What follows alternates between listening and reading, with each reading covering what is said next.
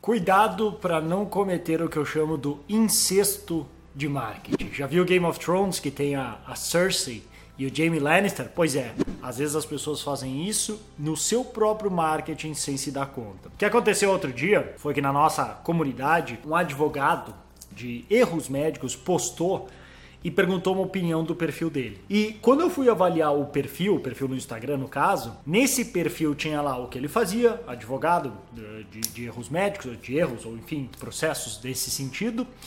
E ele tinha ali algumas hashtags incluídas no próprio perfil. Não lembro exatamente qual que era, se era tipo advogados ou erros médicos, alguma, algumas hashtags assim, que para mim ficava estranho. Eu pensei, pô, eu duvido que tenha muita gente pesquisando por essa hashtag específica e mesmo que tenha, quantos clientes ele consegue através com essa hashtag? Aí eu perguntei, por que que tu tem essas hashtags? Por que que tu colocou ali especificamente na descrição? Quiser testar, colocar num post, não tem problema nenhum, coloca lá, vê o que acontece.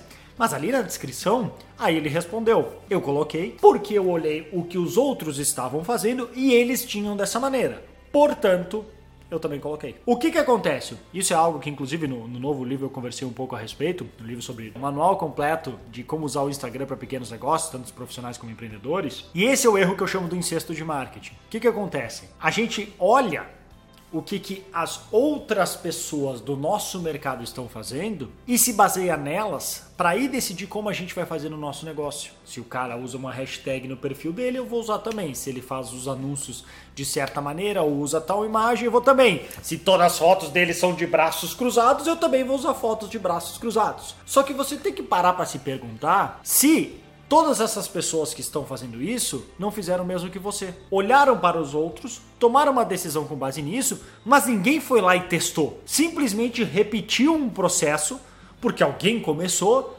e acha que isso que é a resposta. E às vezes, por não medir, e esse é um dos grandes erros de quem pratica o marketing de resposta direta é não medir, não saber quanto que cada centavo e minuto seu investido está dando de retorno, e simplesmente replica aquele processo que não tem comprovação nenhuma se funciona ou não, sem questionar. Inclusive, hoje em dia, na grande crise que vivemos, muito disso, muitas das decisões de governos foi exatamente assim que foram tomadas.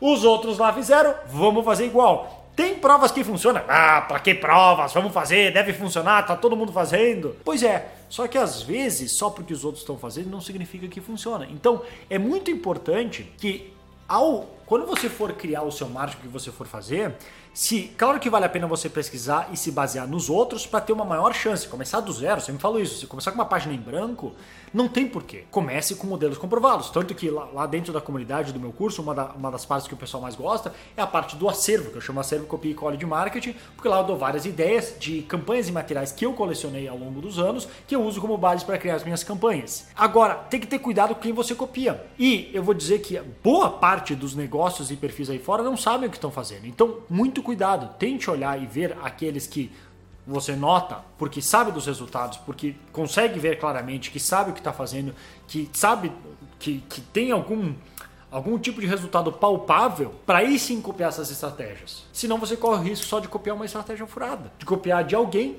ainda mais quanto menor for esse nicho, como por exemplo no caso dele, que era bem pequenininho, a chance que está só sendo replicado sem ninguém consultar para saber. E no final, tudo é um grande teste. O que funciona para mim, por mais que funcione perfeitamente para mim, talvez não funcione para você, porque não é a sua habilidade específica, não é do jeito que você gosta de fazer, o seu público e mercado é diferente, o jeito que você gosta de se comunicar é diferente.